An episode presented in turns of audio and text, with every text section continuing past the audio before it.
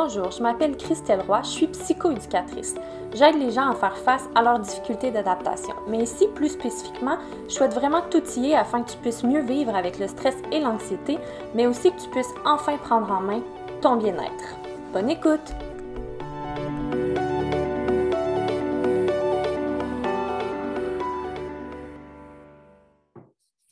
Salut Vanessa, merci d'être avec moi aujourd'hui dans le podcast de Mieux vivre avec l'anxiété. Euh, aujourd'hui, on va vraiment aborder euh, le TDAH et l'anxiété. C'est quoi les différents liens euh, qu'on peut faire entre les deux? Est-ce qu'il y a des symptômes communs? Quel impact ça peut avoir sur notre quotidien? Mais avant de commencer, est-ce que tu peux peut-être prendre le temps de te présenter, nous expliquer ton parcours, puis pour quelles raisons tu as commencé à travailler plus avec le TDAH? Absolument. Donc, merci pour l'invitation. C'est super, super le fun, puis j'adore parler de ça. C'est sûr que ça va, ça va me faire plaisir.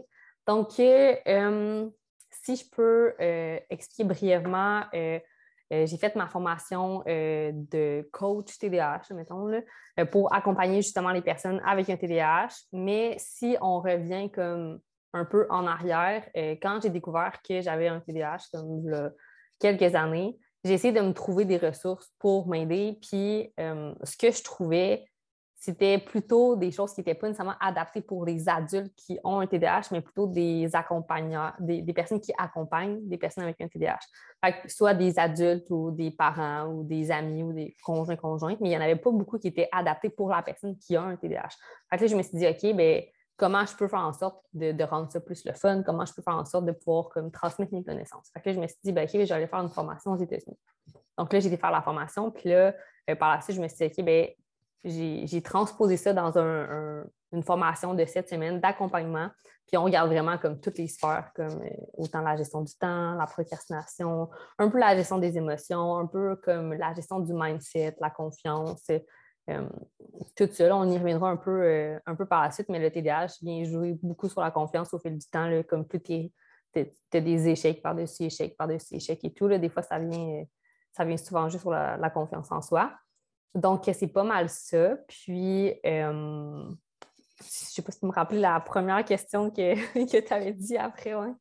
Euh, ben, dans le fond, euh, de, tu as expliqué un petit peu le, pourquoi, ton parcours. Fait que ça répond quand même bien à la question. Mais si je résume, c'est qu'au final, tu es parti de ton vécu personnel, de toi vouloir chercher de l'aide pour te dans le TDAH que tu as vécu. Puis si je me souviens bien, avant d'être vraiment là, en entrepreneuriat, tu avais un travail dans lequel pour toi, c'était quand même plus difficile là, aussi à cause du TDAH, puis euh, avec tes patrons, puis tout ça. Hein? Ben, en fait, euh, mettons, j'ai vraiment été toujours une personne qui euh, voulait réussir. J'ai toujours voulu comme, me prouver que j'étais capable. Puis je me sentais toujours différente, comme dans n'importe quel contexte. Puis, tu sais, mettons, je me mettais dans, dans, des emplois comme en gestion de projet, puis tout ça, parce que j'aimais ça, mais je me rendais toujours compte que euh, que je n'étais pas organisée, que j'avais de la difficulté avec ma gestion du temps, ça ne fonctionnait pas, puis je me comparais toujours à mes collègues, puis j'étais comme, voyons, pourquoi eux sont capables, puis moi, genre, ça fonctionne donc bien pas, puis je me sens donc bien pas organisée, puis euh, je procrastine sur des tâches qui, me créent de l'anxiété parce que je ne sais pas comment les gérer, mais en même temps, je ne suis pas capable de demander de l'aide, fait je préfère comme l'éviter, puis pas la faire, puis au début, je ne comprenais pas ce processus-là, puis tout ça. Mais j'avais le désir de réussir. Fait admettons que je me faisais comme renvoyer d'un poste, mais j'étais comme OK, mais là, je vais prouver que la prochaine fois, ben là, je vais être capable pour de vrai. Puis là, ben, je réessayais comme un autre emploi. Puis finalement, ben, il y en avait beaucoup que je finissais par pas me sentir à ma place, puis je n'étais pas nécessairement comme outillée. Fait que euh, j'avais comme d'échec en échec, on dirait que j'avais comme le sentiment de me dire OK, il y avait une partie de moi qui voulait réussir, puis une partie de moi qui était comme, mais là, comme j'avais le sentiment de, me sentir comme pas un peu incapable, mais j'étais comme, voyons, je pourrais jamais réussir dans ma vie si jamais comme je suis pas capable de régler ces, petits genre défis-là. Fait que c'est ça. Fait que ça m'a, ça m'a. Autant je voulais réussir, autant comme j'essayais plein d'emplois, puis à toutes les fois, comme après comme trois, quatre mois, je me sentais déjà comme. Dépassée. Oui, mais tu sais, on dirait qu'après le, le 3-4 mois de formation, que là, j'étais stimulée, puis ça allait bien, là, ça a commencé à être comme vraiment plate. Puis là, j'étais comme, OK, what's next? C'est quoi le, genre, c'est quoi le prochain défi? Parce que, tu sais, la formation, c'est good, parce que comme tu es stimulé, puis tu sais, as plein de personnes qui t'apprennent plein de choses, puis après ça, tu tu es comme en, défi d'apprendre, comme tout comment la job fonctionne. Mais après ça, quand tu sais comment ça fonctionne, tu es comme bon, je sais comment ça marche, c'est plus fun. fait que les défis, après ça, ben, c'était comme de, de challenger. Puis, parfois, les défis, c'était pas. Euh, c'est les défis que les employeurs te mettaient, c'était pas nécessairement ceux qui te challenge toi. C'est de garder l'intérêt dans ton travail quand tu connaissais déjà un peu le fonctionnement. C'était quelque chose qui revenait et qui était difficile pour toi. Là. Exactement, c'est ça. Puis de ne pas éviter les tâches qui me créaient comme un sentiment d'inconfort. Mm-hmm. Souvent, mettons, il y avait des, logiciels de gestion de projet, puis tu as des tâches qui sont attitrées à toi, puis là, il y avait plein de tâches, qu'il y avait des choses qui, des questionnements qui n'étaient pas clairs ou des, informations qui me manquaient pour faire une tâche, puis au lieu de me dire, ben je vais aller demander de l'aide, je vais aller poser la question, ben, je me sentais comme si j'allais déranger quelqu'un, puis au final, ben, je n'allais pas poser la question, je ne demandais pas l'information, puis là, je procrastinais cette tâche-là, puis finalement, ben là, j'arrivais au deadline, puis je me sentais juste encore plus mal parce que là, les gens, ils se, ils se fiaient sur moi, puis ben, c'était pas fait, tu sais. Fait que je me sentais comme incompétente, je me sentais comme, comme si je dérangeais, comme si c'était pas à ma place. Fait que c'était vraiment tous des sentiments un peu comme... Autant j'avais du plaisir dans mes, dans mes emplois, parce que j'aime travailler, puis je suis vraiment comme persévérante dans la vie, puis tout ça, mais autant j'avais tout le temps le sentiment de culpabilité, puis de, des sentiments comme... Plus désagréables aussi. Oui, ouais, tout le temps. Fait qu'au final, par ton expérience personnelle, tu as voulu aller chercher de l'aide, tu n'as rien trouvé euh, vraiment au niveau là, du, Canada, du Québec, en français en tout cas, il n'y avait pas grand-chose à ce niveau-là qui pour toi répondait à, ce que tu avais besoin. Puis tu as pu aller au final te former pour créer quelque chose qui allait répondre à ce besoin-là en me disant je suis clairement pas la seule qui, euh, qui vit cette difficulté-là présentement.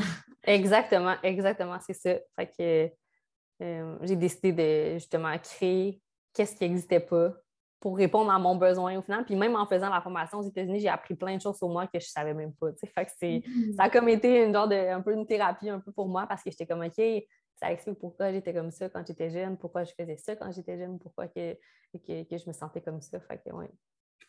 Ça a été quand même un, beau parcours de créer ce programme-là pour toi aussi, euh, au final. Mais ben oui, parce qu'en même temps, ça m'a permis de m'assumer vraiment plus parce que avant, puis euh, oui, c'était tabou d'en parler, mais j'aimais pas ça dire aux gens que je n'étais pas organisée, j'aimais pas ça dire aux gens que oui, ils, se rendaient compte que j'étais en retard, oui, ils se rendaient compte que, mettons, j'avais des deadlines qui n'étaient pas respectées, mais de là à dire verbalement que c'était ça ma problématique, puis que, je me sentais comme ça, ben, j'avais honte, fait que je le disais juste pas. Tandis que maintenant, j'assume que ça fait partie de mon parcours, que ça arrive encore aujourd'hui, mais on dirait que je me sens libérée du fait de le dire. Parce qu'avant, je cachais comme une grosse partie, le, le masking, un peu, que, ça s'appelle. Euh, tu donnes l'impression que tu es un peu plus normal. Je mets ça entre guillemets, mais tu n'es pas moins normal, mais dans le sens que tu essaies de vouloir faire comme si euh, tu n'avais pas ces difficultés-là euh, versus euh, devant les autres. Mais au final, tu les as, ces difficultés-là. Fait tu n'es pas nécessairement authentique avec toi-même, puis tu n'es pas nécessairement authentique avec les autres. Fait si tu sens que tu n'es pas honnête, puis tu sens que tu n'es pas toi-même à 100% que ça arrive souvent avec les personnes qui ont un TDAH de, justement essayer de masquer leurs symptômes. Mais au final, les gens, ils voient juste l'extérieur, puis comme la conséquence. Mais si on en parlait plus, puis si on, mettait un petit peu plus ça de l'avant, ben, on pourrait trouver des solutions au lieu de juste comme vivre des conséquences au final. Vraiment, parce que le TDAH chez les enfants, on en entend beaucoup, beaucoup parler. Ouais. Puis on a c'est vrai qu'à l'âge adulte, après ça, on dirait que ça devient un sujet qu'on on parle presque plus. Euh, puis, il y a plusieurs adultes quand même qui n'ont pas eu le diagnostic étant plus jeunes aussi. Mais même à ça, les enfants euh, qui ont le, diagnostic de TDAH, je veux dire, ça ne part pas à l'âge adulte non plus. C'est vraiment une condition qui est, euh, qui est neurologique. ça, reste dans le temps, que c'est vrai qu'en rendu à l'âge adulte, on dirait qu'on a comme cette culpabilité-là, ou c'est comme si on avait des compétences en moins ou des éléments euh, euh, à faire valoir de plus à cause de ce diagnostic-là, quand dans le fond, euh, ça, ça, devrait être un sujet abordé à, l'âge adulte aussi. Puis il y a des moyens pour faire en sorte que ça se passe bien quand même dans nos milieux de travail, dans nos relations, en, en, prenant compte ces, ces difficultés-là ou ces, ces éléments-là qui sont peut-être plus difficiles par moment pour les gens avec un TDAH. Oui, oui, mais c'est vraiment intéressant ce que tu as dit parce que oui, c'est vrai que euh, on parle beaucoup du TDAH enfant. Puis non, ça ne disparaît pas quand on devient adulte. Par contre, la maturité de la personne fait en sorte que parfois, il y a des symptômes qui s'atténuent, mais ça ne disparaît pas à 100 Tu comme tous les symptômes ne disparaissent pas, bien évidemment, parce que tu vas rester toute ta vie avec ça. Puis rendu à l'âge adulte, ben, tu es souvent comme, tu sais, à l'école, tu es un peu plus encadré, tu as des professeurs qui disent un peu plus quoi faire, puis tu sais, ils essaient de ne pas te sentir trop coupable, même, même si parfois ça arrive quand même. Là. Mais rendu dans, le, dans, le, milieu du travail, tu as des comptes à rendre, tu as des factures à payer, tu as, des choses à, faire, puis tu es, comme un peu lui au pied du mur que faut que ça se fasse, puis n'as pas de ressources nécessairement tant que ça. Tu n'as pas quelqu'un qui va te prendre par la main et dire OK, ben, tu as tel compte à payer. Si pas, tu ne payes pas ton compte, ben, tu as des intérêts puis comme C'est comme ça que ça marche. Fait que, euh, fait rendu euh, au, niveau adulte, ben, on est souvent comme justement plus laissé à nous-mêmes. Puis si on ne va pas nécessairement chercher l'aide, ben, l'aide ne viendra pas à nous. Mm-hmm. Est-ce que tu peux m'expliquer peut-être, là, tu as parlé un peu de, ton parcours à toi, mais au niveau euh, TDAH à l'âge adulte, qu'est-ce que ça peut avoir environ comme impact sur le quotidien de quelqu'un? Euh, quelles difficultés que la personne peut vivre euh, pour qu'on puisse en parler plus ouvertement, puis peut-être que les gens qui euh, soit n'ont pas de diagnostic ou les gens qui sont dans cette situation-là puissent peut-être voir qu'ils ne sont pas seuls là, à vivre des difficultés dans, dans ce sens-là mm-hmm. avec le TDAH. OK. Bien, oh, j'essaie de faire ça simple, puis je vais faire ça clairement. Euh, en fait, il y a comme trois catégories un peu de, diagnostic. Donc, il y a la personne qui est plus inattentive, il y a la personne qui est plus hyperactive, puis il y a, un mix des deux. Euh, souvent, euh, quand, mettons, sur le marché du travail, souvent la personne elle va être avoir de la difficulté à faire comme plusieurs types de tâches comme en même temps, une mauvaise planification, souvent une faible tolérance comme à, à la frustration. Donc, s'il y a des choses qui vont la frustrer, ben ça va comme soit exploser ou elle va comme se sentir plus susceptible un peu de, ce qui se passe, euh, va pas nécessairement être attentive pendant les rencontres, puis euh, va pas nécessairement se rappeler après la rencontre de peut-être ce qu'on a discuté. Donc, tu sais, c'est de, peut-être euh, prendre des notes ou de, de, collaborer ensemble. Je pense que la collaboration, euh, puis de, miser sur les forces et les faiblesses de, chaque personne dans l'équipe, ça peut vraiment aider. Euh, sinon, d'avoir toujours comme un environnement qui est désorganisé, que toutes les tâches semblent prendre plus de temps qu'à l'habitude. Euh, il y a aussi souvent, on, on, va parler d'anxiété un peu plus tard, mais souvent l'anxiété va souvent se, se, présenter quand que tu commences à avoir plusieurs tâches qui ne sont pas faites, puis là, tu te sens coupable, c'est comme de fil en aiguille. Euh, il y a beaucoup, tu sais, c'est vraiment dépendamment de la situation, dépendamment de chacun, mais tu te sens vraiment comme inadéquat euh, dans ce que tu fais. On dirait que tu sais quoi faire, mais tu n'as comme pas le, momentum de passer à l'action. Mm-hmm. Oui, c'est fou dans ce que tu dis. Il y a, quand même beaucoup d'éléments qu'on peut retrouver chez quelqu'un qui vit de l'anxiété aussi. C'est ça, hein, il, il, y a, vraiment plusieurs éléments en commun, mais oui, on pourra y revenir pour les aborder plus en détail. Tu sais, là, on parle beaucoup de l'aspect euh, travail. J'imagine qu'au point de vue aussi relationnel, dans notre cercle d'amis, dans notre famille, il doit aussi avoir des impacts quand même à ce niveau-là, à l'âge adulte aussi. Oui. C'est beaucoup au niveau de, des incompréhensions. On ne se sent pas compris. On ne se sent pas compris dans autant nos émotions parce qu'on prend un peu pour acquis que les gens comprennent comment on se sent, mais quand ils ne comprennent pas comment on se sent, ben, on n'est pas capable de leur expliquer nécessairement parce que ça, des fois, on se sent comme envahi par des émotions. Puis si on n'est pas euh, tant que ça alerte, mettons, on n'a pas une intelligence émotionnelle qui est développée, parfois on a de la difficulté à mettre un mot, OK, bien, je me sens envahi de, quelque chose, mais je ne suis pas capable de mettre le mot sur ça. Fait que, après ça, c'est difficile de l'expliquer. Fait que c'est souvent comme tu te sens envahi par des émotions de tout genre, puis c'est vraiment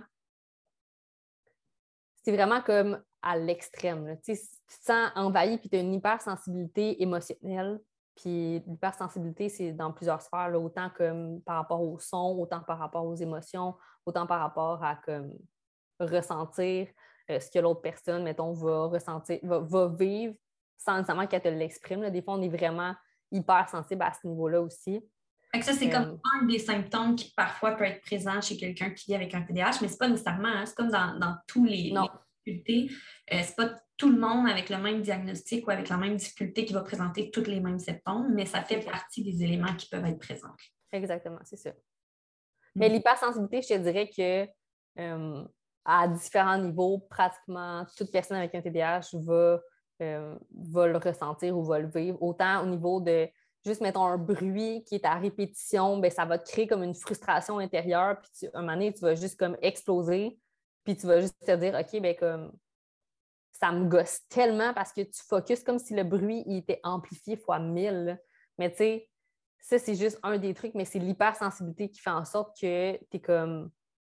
Tu, tu l'entends fois mille, mettons, ce bruit-là ou cette. Euh, c'est comme si ton cerveau mettait vraiment l'attention sur cet élément-là plutôt aussi que sur quoi on est supposé être en train de faire présentement. Exactement, c'est ça. Et c'est ça. En fait, là, c'est le, le terme trouble du déficit d'attention. Je pense que puis plusieurs experts s'entendent pour le dire, que ce n'est pas nécessairement un trouble de l'attention, mais c'est que l'attention est, divisée sur plein de choses en même temps. Ce n'est pas nécessairement que tu as de la difficulté à porter une attention, donc tu n'as pas un manque d'attention, c'est juste que ton attention est portée sur plusieurs choses qui ne sont pas nécessairement ce à quoi tu dois focuser maintenant. Oui, c'est ça. Est-ce que euh, l'aspect, par exemple, euh, dans la sphère sociale, d'oubli de rendez-vous ou, par exemple, des, éléments de ce genre-là, ça peut être présent aussi chez quelqu'un? Euh, Absolument. Oui, hein.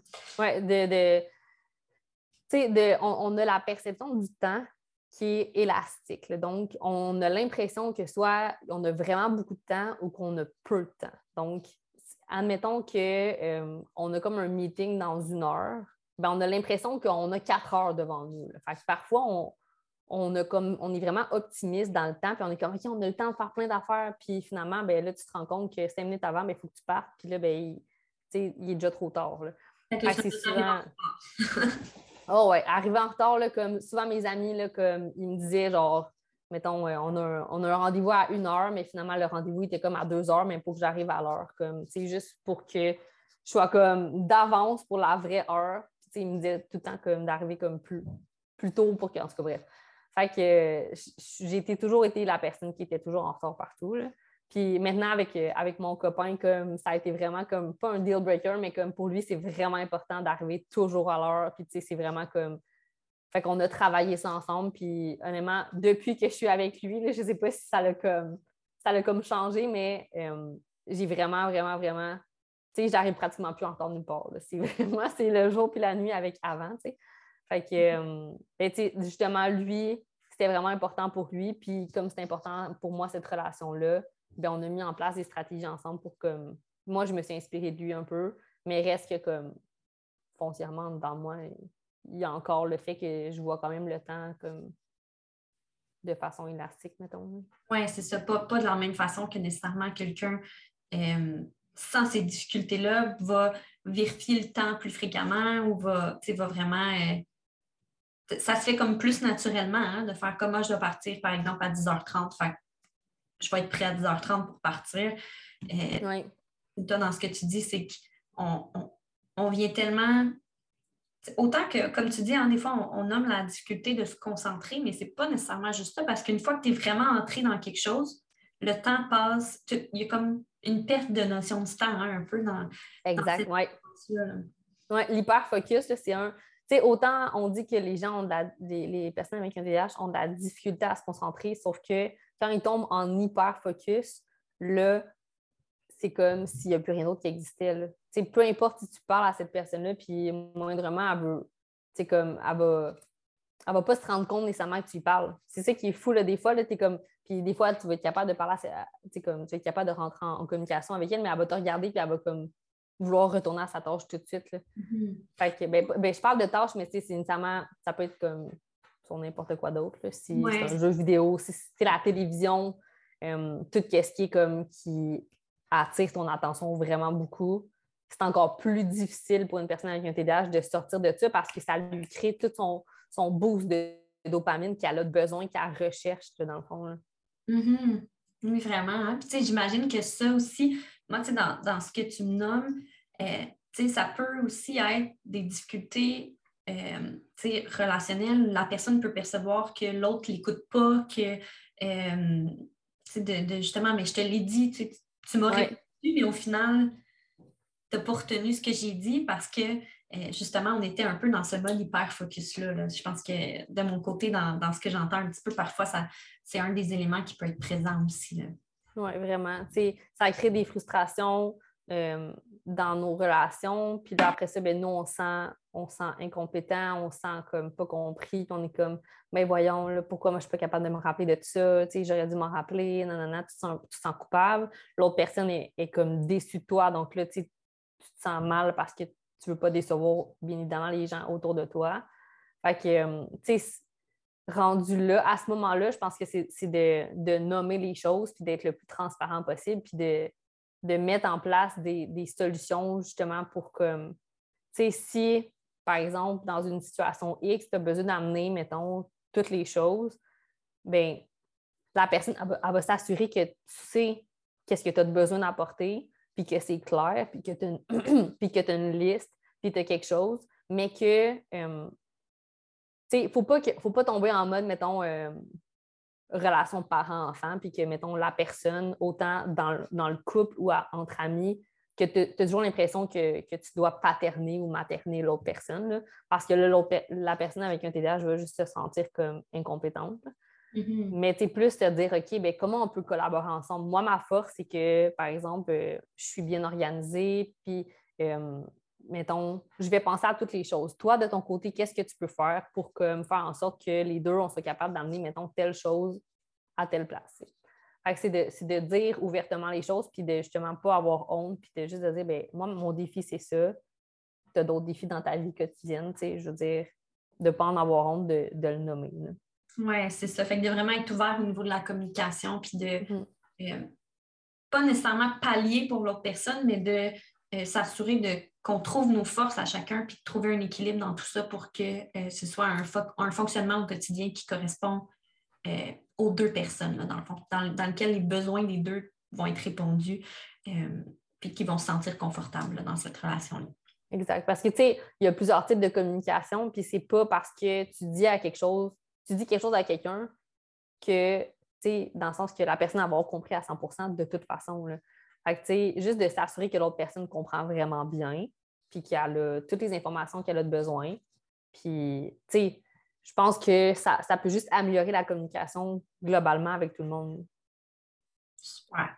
Puis dans l'aspect plus travail, on l'a moins abordé, mais est-ce qu'il euh, y a quelques trucs de base, là, sans nécessairement aller en détail, que tu dis, ah ça, je pense que pour la majorité des personnes qui vivent les différentes difficultés qu'on a nommées qui peuvent être présentes au travail, ça peut être des éléments utiles à mettre en place pour eux?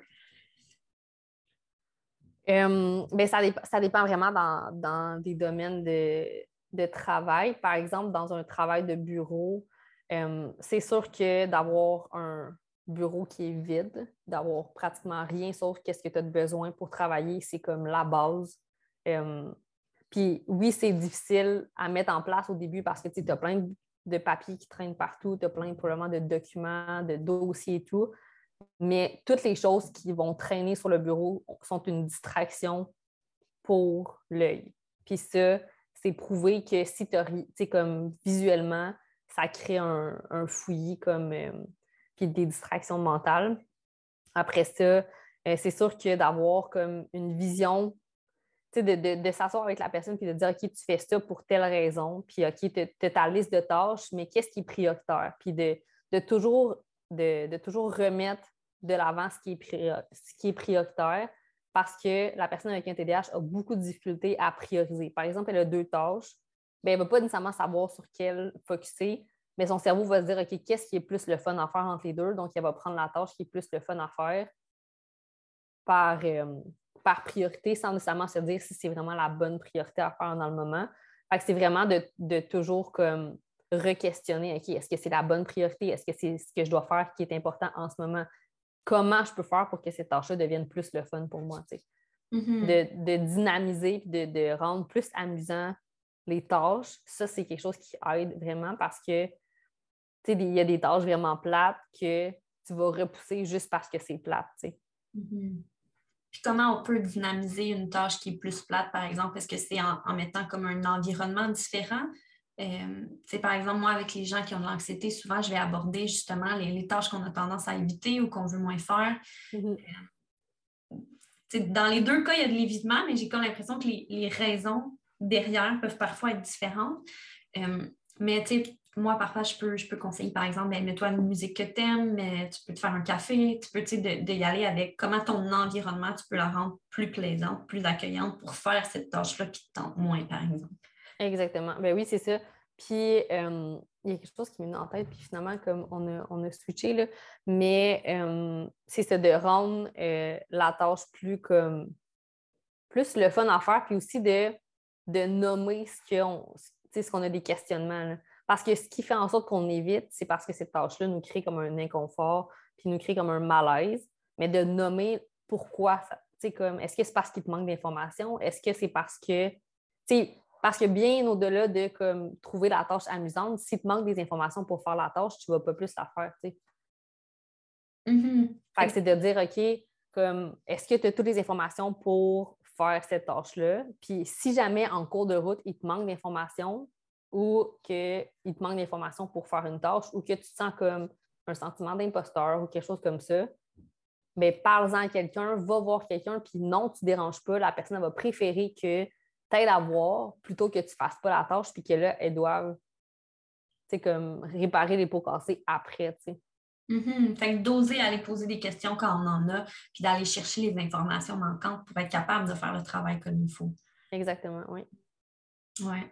Super. Fait ça, ça répond bien. Puis pour les liens, avec euh, l'anxiété, je l'ai fait un peu au fur et à mesure, mais c'est vraiment, euh, moi, le, lien que je vois beaucoup, c'est que quelqu'un qui vit beaucoup, beaucoup d'anxiété, euh, veut, veut pas, au niveau du cerveau, ça a aussi un impact, hein, vraiment, quand notre, moi je dis souvent, quand notre cerveau, plus au niveau de la réaction du, stress, c'est plus le, cerveau émotionnel, quand il est activé, bien, habituellement, tout ce qui est au niveau du cortex préfrontal, ça devient moins disponible. Puis le cortex préfrontal, c'est ce qui est vraiment au niveau de tout ce qui est l'organisation, la planification, toutes nos fonctions exécutives.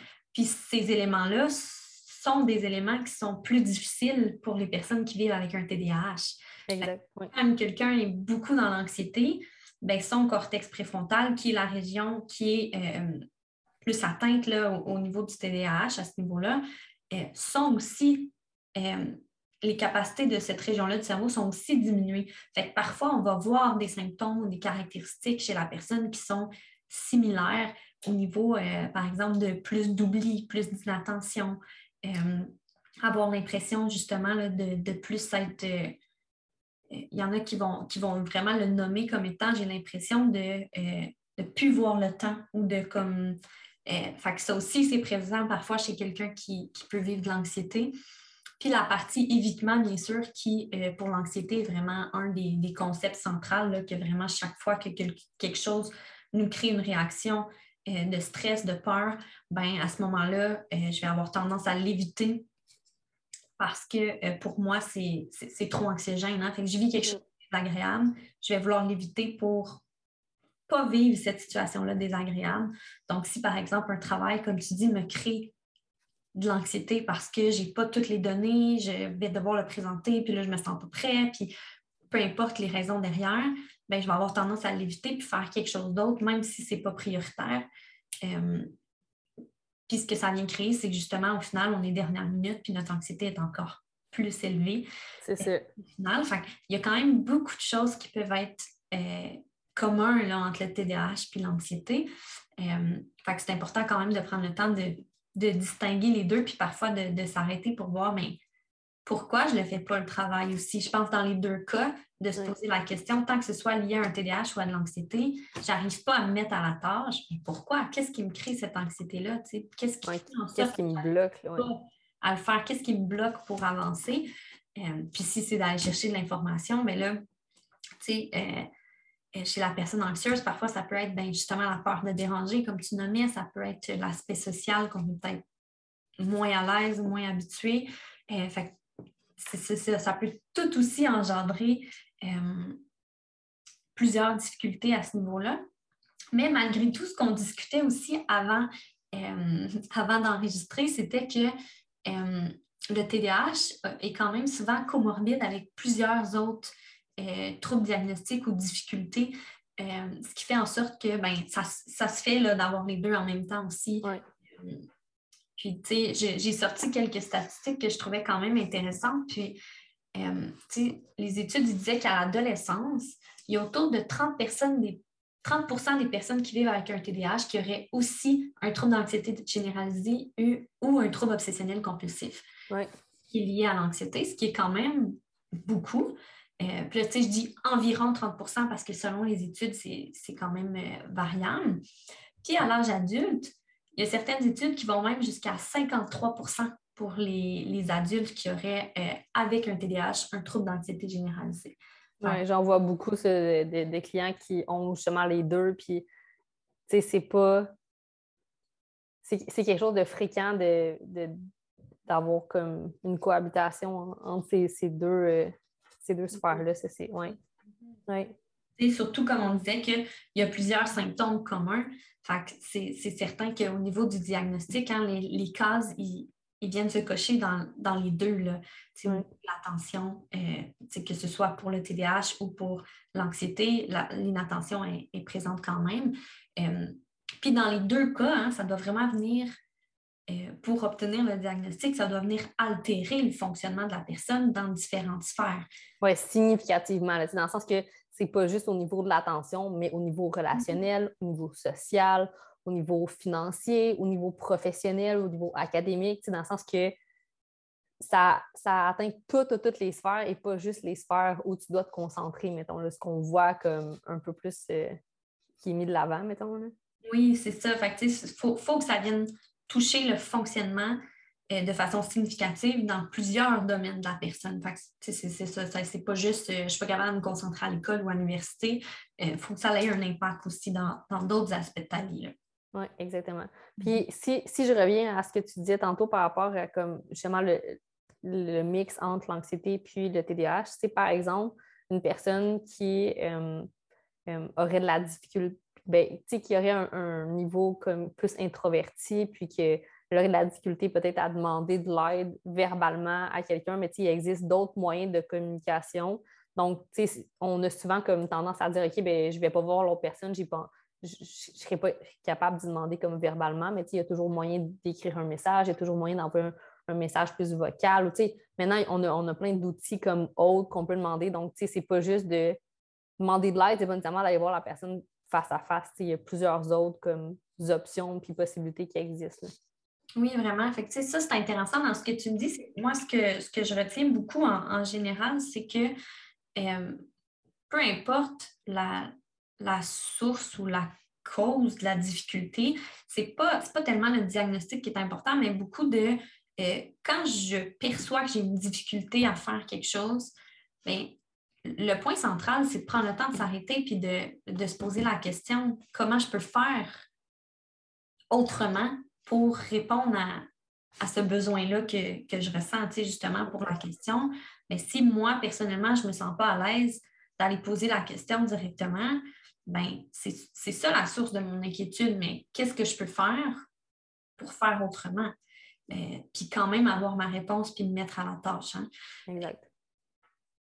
Puis, ben, éventuellement, oui, on pourra travailler à comment je peux faire pour aller poser une question directement à quelqu'un si c'est un élément pour nous qui est important à développer, euh, pour qu'on ne soit pas juste dans l'évitement non plus avec l'anxiété puis qu'on ne le fasse jamais, mais de, trouver des solutions puis de, d'être un peu proactif dans quand je vis une difficulté, qu'est-ce que je peux faire. c'est vraiment, euh, je pense, en général, le truc de prendre le temps de s'arrêter pour se questionner quand on se rend compte qu'on est en train d'éviter quelque chose hein, ou de ne pas passer à l'action, peu importe la sphère de notre vie. Qu'est-ce qui fait que je ne passe pas à l'action? Puis est-ce qu'habituellement, pour les personnes qui ont un TDAH, c'est quelque chose qui arrive à faire prendre ce pas de recul-là ou c'est quelque chose qui est difficile? C'est quelque chose qui est difficile quand on n'a pas nécessairement. Ben, le fait d'être en pleine conscience, on voit beaucoup ce terme-là, mais mm-hmm. c'est dans le sens de juste.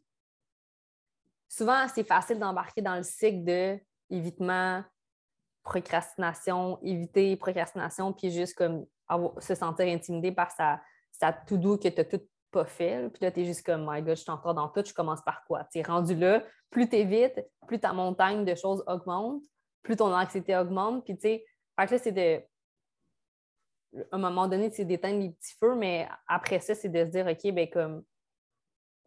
OK, il n'y a pas d'urgence tant que ça. C'est de revenir à la base puis de dire, OK, qu'est-ce que je peux faire maintenant qui est vraiment comme qui va avoir un impact sur comment que je me sens? Qu'est-ce qui va faire en sorte que je vais me sentir mieux? Puis c'est difficile au début, puis c'est vraiment un exercice à faire comme régulièrement de dire OK, ben comme oui, on va éteindre tous les feux qui sont pour revenir comme au statut que OK, là, il y en a un peu moins, puis on peut prendre un peu de recul, puis justement que planifier plus l'avenir. Mais c'est justement d'être conscient de, de, ça, de ce qui te bloque, qui va te permettre de pouvoir comme. C'est parce que si ça te bloque, ben, tu ne le feras pas. Puis si tu ne le fais pas, ben, comme ça, ça l'engendre plein de sentiments comme désagréables. Oui, puis tu sais, dépendamment de la personne, tu sais, quand on parle de, de to-do list, moi, je dis souvent, euh, tu sais, est-ce qu'il y a des mini-choses que tu te dis, ça, je pourrais le faire en comme deux minutes, puis ça me ferait du bien là, de les enlever, ça ferait que la liste est plus courte? Bien, des fois, c'est peut-être pas prioritaire, mais si pour toi, ça t'apaise puis ça fait en sorte que tu vas être plus disponible pour le reste, bien, ça peut être une, une bonne option de le faire, tu sais, toutes les, plus petites tâches. Ou à l'inverse, ça peut être de prendre la liste puis faire comme, OK, mais je vais les classer en A, B, C. C'est quoi qui est prioritaire? Ça va être mes A, puis c'est ceux-là que je vais faire en premier. Les autres, ben, je les mets de côté, puis ça va attendre un peu plus tard. Euh, fait que c'est comme deux petits trucs au niveau des listes que j'ai tendance euh, à, discuter là, avec les clients en général. Plus pour l'anxiété, mais je, pense que pour le TDAH, je peux aussi quand même donner un, petit coup de main. Oui. Bien, justement, ce qui est bon par rapport à ce qui était dit, bien pas ce qui est bon, mais ce que, ce tu as dit, mettons, l'arrêt des deux minutes, c'est super euh, ben, c'est efficace parce que de un, tu te sens comme déloadé visuellement de ta to-do. Puis de deux, tu sens que tu as accompli des choses parce que tu coches des choses sur ta liste. C'est comme OK, ça c'est fait, ça c'est fait, ça c'est fait. Fait que tout ce que, qui prend moins de deux minutes, tu devrais le faire tout de suite, puis pas le mettre sur ta to-do parce que ça va juste prendre plus de temps, pas la faire, que juste la faire, puis ça, tu passes à autre chose. Puis une autre chose aussi que, que je trouve vraiment comme important, c'est que parfois, on a tendance à mettre des idées de choses qu'on aimerait faire sur notre to-do list qui nous encombrent visuellement. Puis, ce n'est pas nécessairement ce qui va être le plus important. ce que je propose souvent à mes clients, c'est de mettre les idées sur une, autre liste à part de choses qui sont. Parce qu'à un moment donné, l'idée que tu as envie de faire, mais qui n'est pas nécessairement comme une tâche que tu veux faire, mais c'est comme une idée, ben, elle va devenir éventuellement un poids de plus dans ta to-do. Parce que tu es comme, my God, je suis rendue avec 10 tâches à faire, comment je vais faire pour tout faire ça? Mais là-dedans, il y en a comme quatre que c'est des idées que peut-être que tu peux faire l'année prochaine, mais que c'est pas quelque chose qui est vraiment important. Mais ça devient comme un poids de plus dans ton quotidien. Que faire une liste à part, qui n'est même pas visuellement dans, ce que tu ce que de, ta to-do de, ta journée, euh, c'est vraiment quelque chose qui est clair, comme des fois, la plupart, comme la to-do. Puis après ça, de, prioriser une grosse tâche par jour. De dire, OK, bien, aujourd'hui, c'est quoi ma priorité 1? Pas en avoir 12, une, juste une. Une par jour que tu veux faire. Mm-hmm. Oui, puis tu sais, on, on, fait plein de liens quand même entre ce qu'on a dit parce qu'au final, euh, quand on parle de difficulté au niveau du temps, hein, de, se sentir un peu comme dans, un flou au niveau du temps, mais j'imagine que parfois on a tendance à surestimer aussi le nombre de choses qu'on est capable de faire dans le temps qu'on a, euh, ce qui fait en sorte qu'on a l'impression de ne pas être efficace parce qu'on n'a pas le temps terminé, mais euh, c'était juste pas réaliste dans le temps qu'on pouvait. Fait que je pense que c'est un élément important aussi de se dire comme les tâches de deux minutes, je les fais, puis une prioritaire plus grosses dans ma journée. Puis encore là, des fois, les plus grosses, ben, c'est qu'il faut les subdiviser pour être capable d'avancer parce que si on ne les met pas en sous-étapes, on n'arrive pas non plus à, avancer parce qu'on ne sait pas par où commencer. Exact. Tu sais, mettons, là, tu te mets sur ta to-do, écrire un livre. Ah Mais tu fais quoi pour écrire un livre? Tu sais, ça en prend des choses dans le sens qui est comme si tu mets juste une grosse to-do comme bâtir une maison. Ben, c'est intimidant, juste ça même. Tu sais, si tu n'as pas de on ne commencera pas la tâche. ben non, c'est ça. Tu vas juste faire, OK, tu vas te poser des questions tous les jours, OK, ben comment je vais faire ça? Tu vas peut-être faire une mini-affaire qui va t'avancer sans nécessairement comme t'avancer pour de vrai. Mm-hmm. c'est de, si tu vois, mettons, que tu as trop une grosse, que, c'est une tâche qui, demande des sous-étapes, ben, tu prends ta grosse tâche puis tu l'exploses en petites tâches. Ça, c'est comme primordial, ça, c'est sûr. Mm. Puis est-ce que tu as tous les éléments pour chacune de ces tâches-là? Puis sinon, qu'est-ce que tu as de besoin? c'est toujours de te poser des questions, mettons. Mettons, là, euh, tu dois faire une tâche, puis là, tu l'as subdivisée en petites tâches. Chaque sous-tâche, est-ce que tu as tous les éléments pour? Puis sinon, qui, qui va aller t'adonner la réponse? Où tu vas trouver la réponse? Euh, comment tu vas trouver la réponse? Si tu, mettons, moi, j'utilise beaucoup Asana, mettons, juste pour comme subdiviser mes tâches. Puis après ça, je me mets des notes comme dans les, descriptions. Puis je me mets des sous-tâches, mettons, OK, j'ai besoin d'aller chercher ça comme information avec telle personne, euh, tout ça à toutes les fois que je parle avec quelqu'un, que je dis à telle personne que je vais envoyer telle chose, je le mets avec une date tout de suite. Fait que là, je sais que cette tâche-là, je dois la faire. Euh, fait qu'au lieu de juste comme oublier, ben, comme, mm-hmm. dans, ma liste de choses à faire. Fait que c'est vraiment de, de, de s'aider, parce qu'il y a plein d'outils maintenant qui peuvent nous aider. Puis comme... Oui, il faut juste prendre le temps de les structurer, de les utiliser. Puis Asana, ce que tu disais, moi, je l'utilise avec plusieurs quand même. Euh, euh, clientes, là, moi majoritairement, qui sont à l'université. Tu sais, des fois, là, on va se dire, ah, terminer le travail 4 pour tel cours. Oui, oui, mais c'est un travail qui peut prendre jusqu'à 15 pages. Fait clairement, tu peux terminer dans la même journée. Tu n'auras pas l'impression d'être satisfaite parce que tu coches rien dans ce que tu as à faire. Est-ce que tu peux, dans Asana, qui est, euh, pour ceux qui ne le savent pas, vraiment un, élément pour un peu de la gestion de projet puis pour euh, venir euh, structurer. Puis, euh, il y a une version gratuite. Là, fait pour ceux qui veulent aller fouiller, ça peut être vraiment intéressant. Mais, tu sais, justement, de venir faire comme mais ce travail-là, pour commencer, je dois faire la page titre, je dois rechercher des textes, je dois trouver des informations, mais de toutes les subdiviser puis de justement s'aider à voir par où je dois commencer pour avancer parce que de juste écrire, faire mon travail, ben, c'est beaucoup, c'est gros, puis au final. C'est intimidant, oui, c'est ça. comme. C'est ça, c'est sûr que ça vient augmenter l'anxiété aussi. Là. Mm. Mm, exact, oui. c'est quand même bien, on a quand même nommé quelques petits trucs qui, je pense, euh, vont pouvoir aider les gens.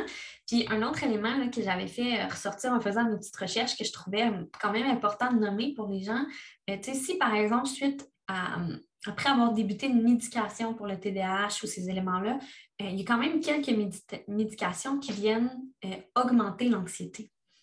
Si à la base, tu es quelqu'un qui avait un tempérament anxieux, puis que suite, après avoir débuté la médication, tu sens qu'il y a une augmentation de cette anxiété-là, euh, ben, ça peut être pertinent aussi d'en parler à ton médecin pour voir est-ce qu'il y a peut-être d'autres molécules ou d'autres éléments qu'on peut essayer pour faire en sorte que ce soit peut-être plus adapté à ta réalité, à toi, là, pour éviter justement qu'on arrive à une augmentation de l'anxiété en venant diminuer les symptômes du TDAH, mais qu'au final, on, revienne un peu dans, une autre difficulté avec des symptômes qui peuvent être similaires aussi.